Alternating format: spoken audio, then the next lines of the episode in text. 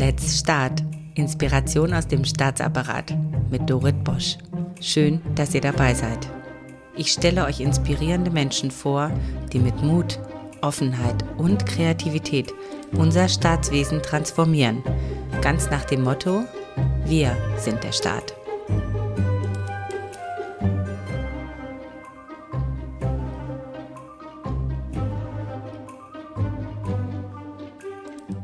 Ich freue mich ganz besonders auf Jerome Fuchs, den Kommandeur der Spezialeinheit der Bundespolizei GSG 9. Seine Einheit wird zur Bekämpfung von schwerster und organisierter Kriminalität sowie zur Terrorismusabwehr eingesetzt. Allein seine berufliche Tätigkeit würde etliche Podcasts füllen. Ich freue mich heute, euch seine Haltung als Führungskraft und den Teamgeist der GSG 9 näher zu bringen die ich beide für sehr inspirierend halte. Den Führungsstil in der GSG 9 bezeichnet Jerome Fuchs als Führung von vorn. Dieser Ansatz ermächtigt alle Kolleginnen und Kollegen, also auch neuere, Führung im Team zu übernehmen. Zudem möchte ich gerne erfahren, was das Team GSG 9 so zusammenschweißt, dass es als Gemeinschaft lebensbedrohliche Situationen meistert. Lieber Herr Fuchs, ich freue mich sehr, dass Sie sich die Zeit nehmen, um den Kolleginnen und Kollegen aus der öffentlichen Verwaltung, aus der normalen öffentlichen Verwaltung, in diesem Podcast ein paar inspirierende Einblicke in Ihre Art der Führung und des Zusammenarbeitens zu geben.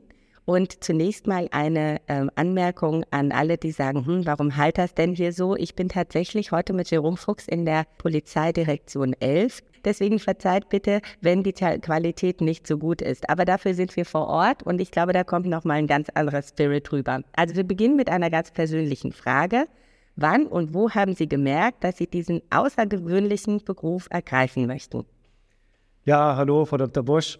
Freue mich auch sehr, ähm, dass wir jetzt endlich Gelegenheit haben, das äh, Interview auch zu führen. Das mussten wir ja doch ein paar Mal verschieben. Woran habe ich das gemerkt? Also zunächst mal ähm, war das eigentlich überhaupt kein Kindheitswunsch von mir, Polizeibeamter zu werden. Da hatte ich äh, andere Dinge vor, von äh, Feuerwehrmann bis Arzt. Beides ist es nicht geworden. Ich bin nach dem Abitur zur Bundeswehr gegangen, äh, hatte mich dort zwei Jahre verpflichtet und habe dann äh, gegen Ende meiner Zeit dort bei der Bundeswehr einen Kameraden kennengelernt, der sich beim äh, Bundeskriminalamt beworben hatte. Und den habe ich dann mal gefragt, ja, was denn da so im Test drangekommen wäre und einfach auch mal ein bisschen ihn übers BKA ausgefragt. Da hatte ich auch nur vom Hörensagen bisher Kenntnis. Und das klang für mich dann alles ganz interessant und spannend. Ich habe mich dann nach der Bundeswehr dort beworben, bin dann beim BKA genommen worden, habe dort angefangen und war dann nach meiner Ausbildung beim mobilen Einsatzkommando und beim MEK bestehen seit jeher sehr äh, enge Verbindungen zur GSG 9, sowohl im Einsatz als auch im Training. Und es war dann damals so, dass ein Einheitsführer der GSG 9 beim MEK hospitiert hatte. Und mein damaliger Chef äh, beim MEK hat genau diesen Kameraden mir zusammen aufs Auto gesetzt. Oder wir sind dann zusammen äh, vier Wochen Einsätze gefahren danach stand dann der Entschluss fest, ich möchte mich äh, bei der GSG 9 bewerben. Ich will das zumindest mal versuchen. Ja, das war im Grunde der, der ausschlaggebende Moment. Diese gemeinsame Zeit mit dem Kameraden der GSG 9, der hat da gute Überzeugungsarbeit geleistet. Dann habe ich letztlich 1997 dann äh, bei der GSG 9 begonnen, bin dort in die Ausbildung gegangen und habe dann ja meinen Weg im Verband gemacht ich glaube, Sie haben genau die richtige Berufswahl getroffen. Ich hatte ja auch das Vergnügen, schon mit Ihnen auch zu arbeiten und es muss man schon sagen, also ähm, das ist schon eine ganz besondere Organisation und die Art und Weise, also wir sitzen jetzt hier wirklich so Schulter an Schulter. Ich habe ja schon viele interviewt. Diese Präsenz von Leadership, das ist schon sehr beeindruckend, wenn ich das jetzt an der Stelle sagen darf. Ich möchte das jetzt mal transportieren an die Zuhörerinnen und Zuhörer, weil das kann man sich ja kaum so vorstellen. Und was die WSG 9 auch besonders macht, in meinen Augen, ist dieses hohe Maß an Eigenverantwortung für den Einzelnen. Das muss man ja auch haben im Einsatz. Wie schaffen Sie das? Weil das ist ja genau das, was wir in der deutschen Verwaltung jetzt auch brauchen. Also ich denke, es hat unheimlich viel mit äh, Vertrauen zu tun, Vertrauen in die Fähigkeiten von Mitarbeiterinnen und Mitarbeitern. Wir sprechen bei uns von Kameradinnen und Kameraden.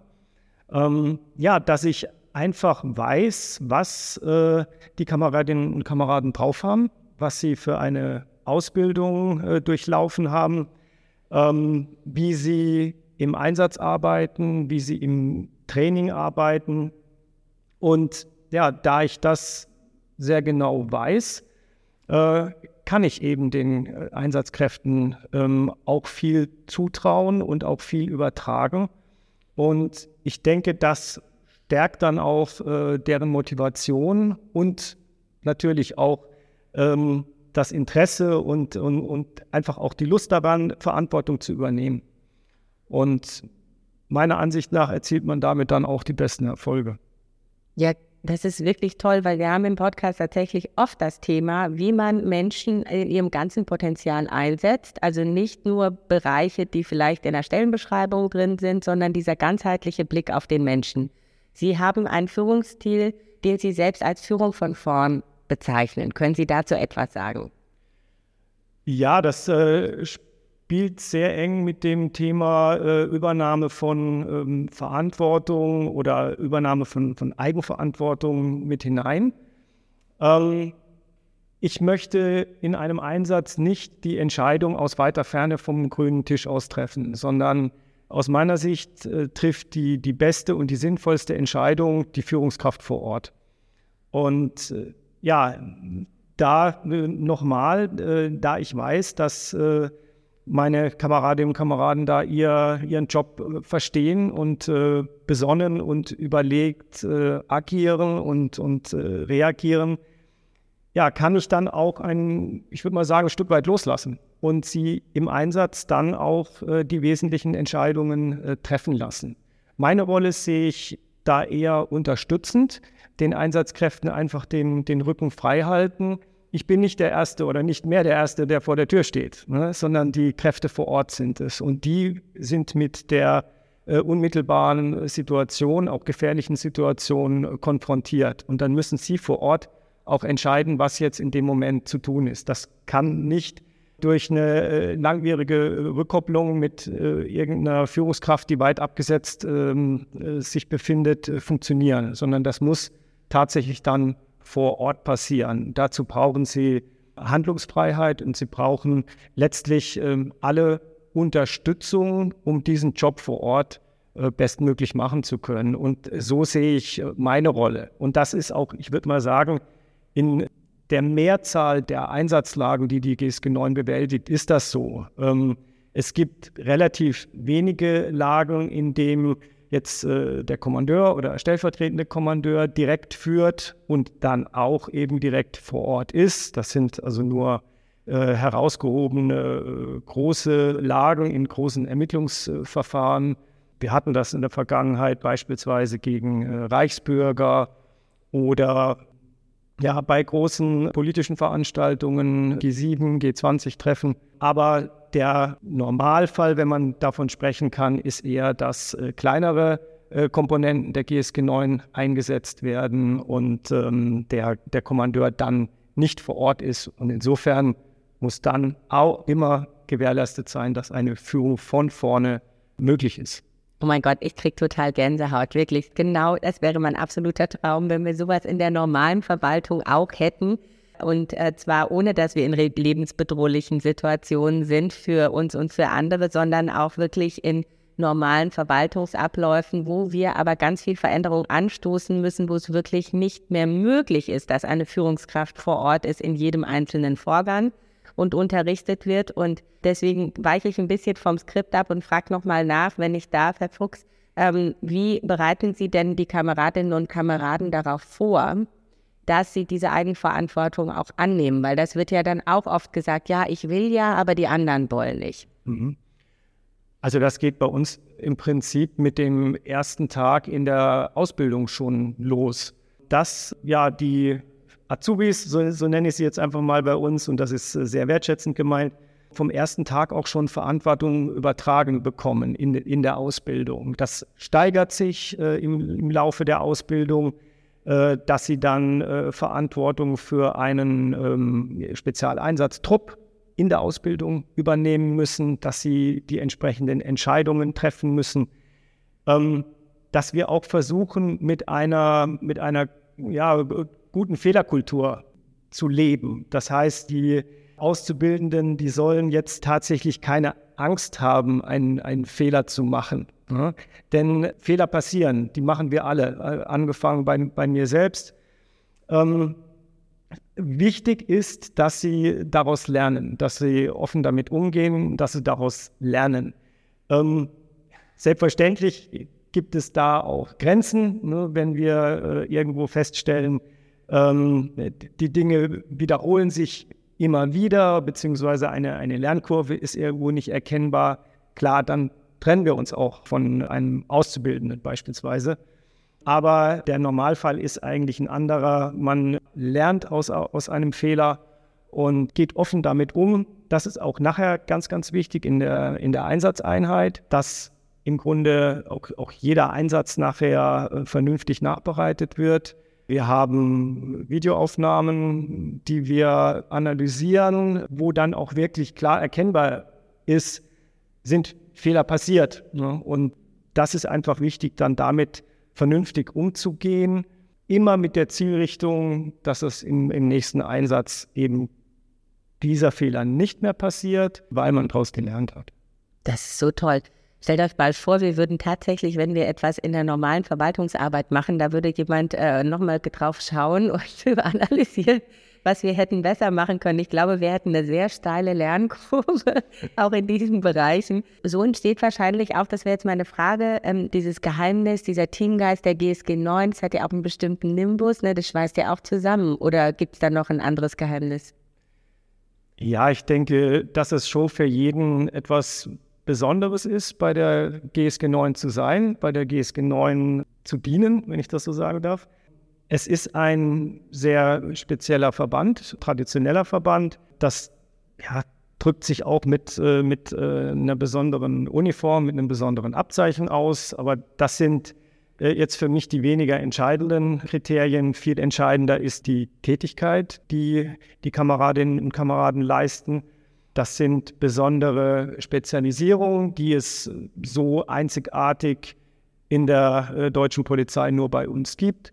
Ich glaube, das ist etwas, worüber oder woraus sich sehr viel ja, Motivation und eben auch Teamgeist äh, bildet. Ob es ja, das Tauchen äh, unter besonders herausfordernden äh, Bedingungen ist, äh, Fallschirmspringen, Präzisionsschießen, ähm, möglichst äh, schnell hier in der Hauptstadt äh, präsent zu sein, wenn, wenn eine Einsatzlage anliegt. Und all das sind ja einfach besondere Herausforderungen. Und äh, wer zu uns kommt, der sucht auch so eine besondere Herausforderung. Und er wird sie bei uns auch, auch erfahren.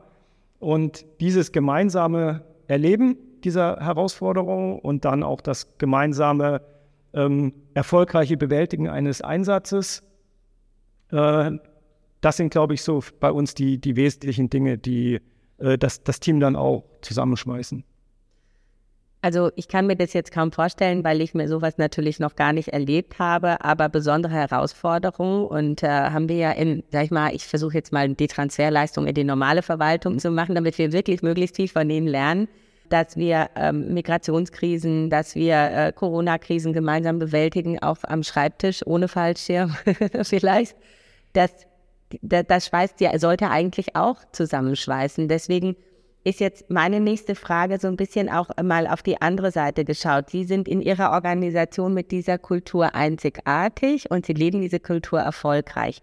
Was passiert, wenn Sie auf andere Kulturen treffen? Wenn Sie, Sie arbeiten ja auch mit Landespolizeien zusammen, mit den anderen Bundespolizeien, die vielleicht nicht diese besondere Lage haben und diese speziellen Fertigkeiten aufbringen müssen oder halt auch mit Ihrer eigenen Verwaltung, mit anderen Verwaltungen.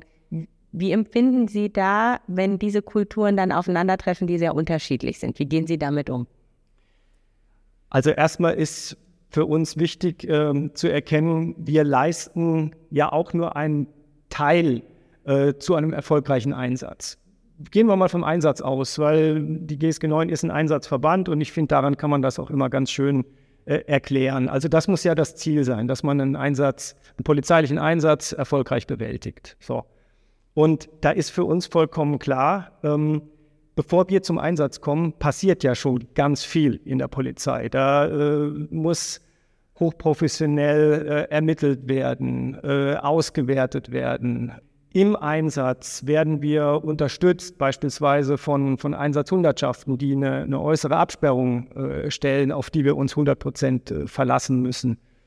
Und ja, ich, ich denke, dass man einfach ähm, mit äh, Respekt und Wertschätzung die, die Leistung des, des, des anderen ähm, einbezieht ja, und sich dessen bewusst ist, dass man nicht alleine den Einsatzerfolg nachher gewährleistet, sondern dass das eine, eine Teamleistung ist. Und ähm, weil Sie gerade die Bundespolizei angesprochen haben, wir sind Teil der Bundespolizei und wir, wir fühlen uns da auch sehr wohl in der Bundespolizei. Wir leisten die Mehrzahl unserer Einsätze für äh, die, die Bundespolizei. Und ja, al allein das ähm, ist, ist ja schon äh, Grund genug, dass man vernünftig mit den Kolleginnen und Kollegen zusammenarbeitet und äh, eben gerade nicht meint, ähm, was aber nicht passiert, äh, man, man wäre irgendwo äh, etwas Besseres, sondern äh, jeder hat, hat seine Aufgabe und am Ende muss es zusammenpassen. Und das betrifft auch unsere Kolleginnen und Kollegen äh, vom Bundeskriminalamt, von den einzelnen Bundesländern. Wir haben ja wirklich das, das Glück, dass wir im Grunde mit allen zusammenarbeiten dürfen. Das ist äh, an der einen Stelle mal, äh, mal äh, intensiver, gerade was die Bundesländer angeht, in anderen äh, vielleicht etwas weniger intensiv. Aber im Grunde sind, sind alle für uns wichtige Partner, mit denen wir dann den erfolgreichen Einsatz bewältigen. Also ich glaube auch, das ist ein sehr wichtiger Punkt, dass man, wenn man gerade aus so einer Position kommt, wenn man spezielle Fähigkeiten hat, das ist ja auch in anderen Bereichen vielleicht der Fall, dass man mit einer gewissen Demut auch und Respekt dem anderen gegenüber da reingeht. Ich würde jetzt mal behaupten, es ist einer auch der Kernpunkte ihres Erfolgs, weil sie genau wissen, wie sie auch mit anderen umgehen können und ähm, damit eine Kooperation auch zustande kommt. Ich würde mir wünschen, dass Ihre Botschaft wirklich möglichst viele Leute beherzigen. Und Sie geben mir auch einige Interviews, wo Sie auch über Ihren Führungsstil sprechen. So bin ich auch auf Sie gekommen und habe mich dann getraut, selber nachzufragen.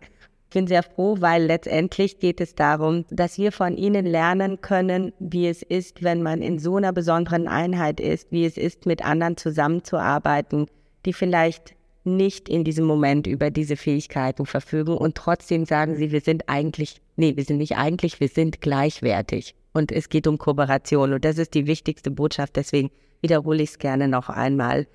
Können Sie vielleicht ein, ein praktisches Beispiel nennen oder ein Beispiel, was Ihren Führungsstil auch geprägt hat, weil Sie leben das ja schon auch persönlich sehr authentisch aus? Ja, das ist äh, eine, eine, schwierige Frage und ich würde jetzt gar nicht äh, davon sprechen, äh, es gab so das, das eine Ereignis, das einen Führungsstil prägt. Ich finde, man, man muss als, als Mensch authentisch sein. Geprägt wird man erstmal durchs Elternhaus, ähm, durch, die, durch die Erziehung. Ja, dann hatte ich das Glück, in, in verschiedenen äh, Behörde sein zu dürfen, wenn ich es mal so ausdrücken äh, darf, äh, in, der, in der Bundeswehr, im Bundeskriminalamt, in der Bundespolizei äh, und habe überall hervorragende äh, Führungskräfte und, und äh, Kameradinnen und Kameraden äh, gehabt, egal ob sie mir jetzt vorgesetzt oder, oder nachgeordnet waren. Und ich habe eigentlich immer versucht, mir ähm, ja, positive Beispiele ähm, anzuschauen und besonders beeindruckt war ich eigentlich immer ähm, von Menschen, die in sehr stressigen äh, Situationen souverän bleiben, die besonnen bleiben, die, ähm, wenn sie selbst stark unter Druck stehen, dann auch noch einen Blick ähm, nach links und rechts haben. Also wie geht es äh, den Kameradinnen und Kameraden? Und äh, nicht komplett auf sich selbst dann äh, fokussiert sind. Und sowas finde ich immer sehr beeindruckend. Und äh, ja, da ähm, hatte ich verschiedene Situationen, ob das ähm, mal im, im Auslandseinsatz ähm, in, in einem, Militärkrankenhaus äh, ein, ein Arzt war, der erkennbar äh, ja, stark äh, und, unter Druck stand und, und äh, gefordert war und dann aber trotzdem ähm, ja noch den, den äh, Blick hatte für äh, seine, seine Kollegen und, und da auch einfach auch noch ein, ein, ein nettes Wort gefunden hat. Das mag jetzt äh, vielleicht komisch klingen, aber das waren so, so kleine Momente, wo man gemerkt hat, der hat die Lage im Griff. Ja? Oder ein, ein äh, israelischer Kommandeur, ähm, da waren wir mit der, mit der Einheit in, in Israel zu einem Training, der auf dem Weg zum Einsatz ähm, noch fünf Minuten bei uns vorbeigeschaut hat. Ähm, wie, wie läuft hier das Training? Was macht ihr? Ein paar nette Worte gefunden hat und dann ist er weitergefahren mit seiner Einheit in den Einsatz. Und das sind, sind so kleine Momente, ne, wo man aber, finde ich, äh, sehr gut erkennt, ähm, ist jemand ähm, überlegt, souverän, Lage im Griff. Ähm, das finde ich äh, total beeindruckend. Und ja, von, von solchen Erlebnissen oder, oder Momenten, ja, habe ich mir versucht, Dinge auch, auch anzunehmen. Ob das immer so klappt, weiß ich nicht, ne? aber es ist zumindest äh, der Anspruch. Das ist ja wirklich interessant, weil oft kommt, wenn ich diese Frage stelle, kommt irgendein großer Name oder ein großes Vorbild und das sind ja jetzt, sag ich mal, anonyme Situationen, anonyme Menschen, so kleine Highlights im Leben, die andere vielleicht gar nicht so beachten würden. Ich glaube, das ist auch etwas, was ich so an Ihnen schätze, dass Sie diesen Blick für diese Details haben. Gerade solche Situationen, wo man noch in einer stressigen Situation wirklich den Blick rechts und links hat, das kann auch in einer anderen Kultur möglicherweise falsch interpretiert werden, wie dieser Person es nicht fokussiert. Aber das ist ja gar nicht der Fall, sondern es ist ja, diese Person ist fokussiert auf das große Ganze und nicht auf sich. Und deswegen danke ich Ihnen, dass Sie diese Unterscheidung gemacht haben, weil ich erlebe das oft, dass das falsch interpretiert wird.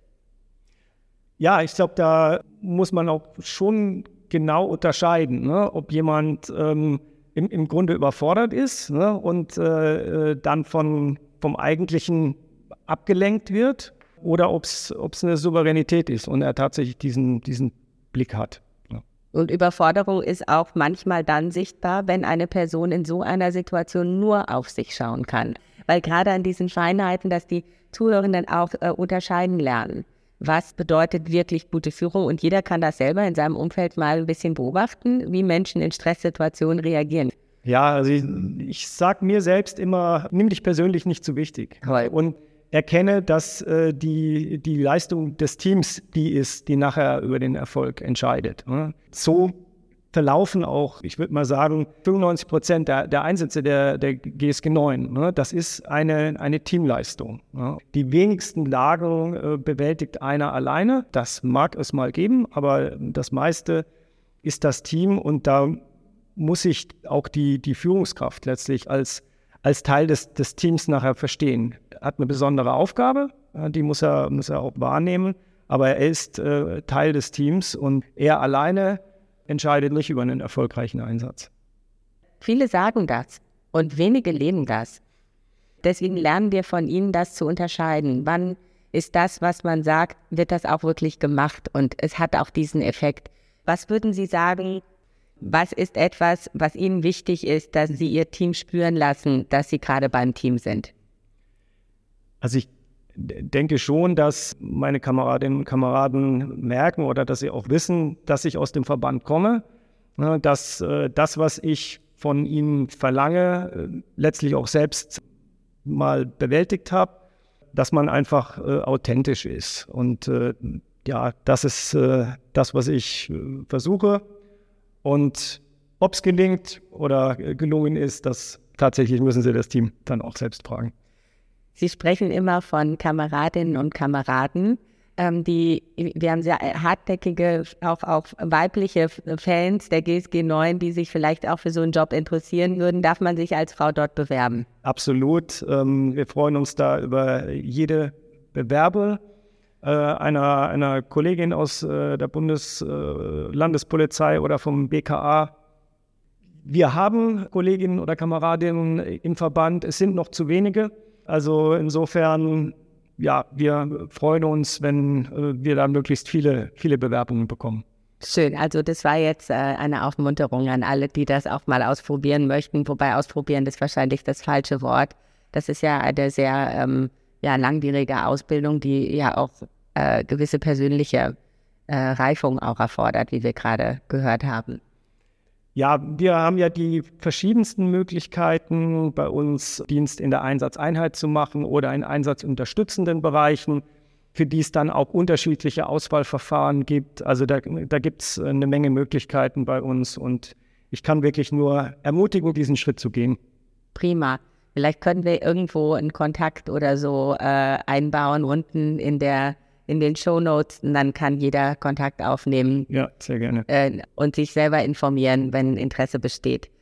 Ähm, wir sind fast am Ende mit unserer Zeit, deswegen noch eine Frage, Herr Fuchs. Äh, möchten Sie unseren Zuhörerinnen und Zuhörern noch etwas mitgeben? Hier hören viele Menschen aus der ganz normalen Verwaltung zu, aber wir haben auch einige aus dem Polizeibereich, muss ich sagen. Bund, Länder, Kommunen, also ein sehr breites Publikum, auch international.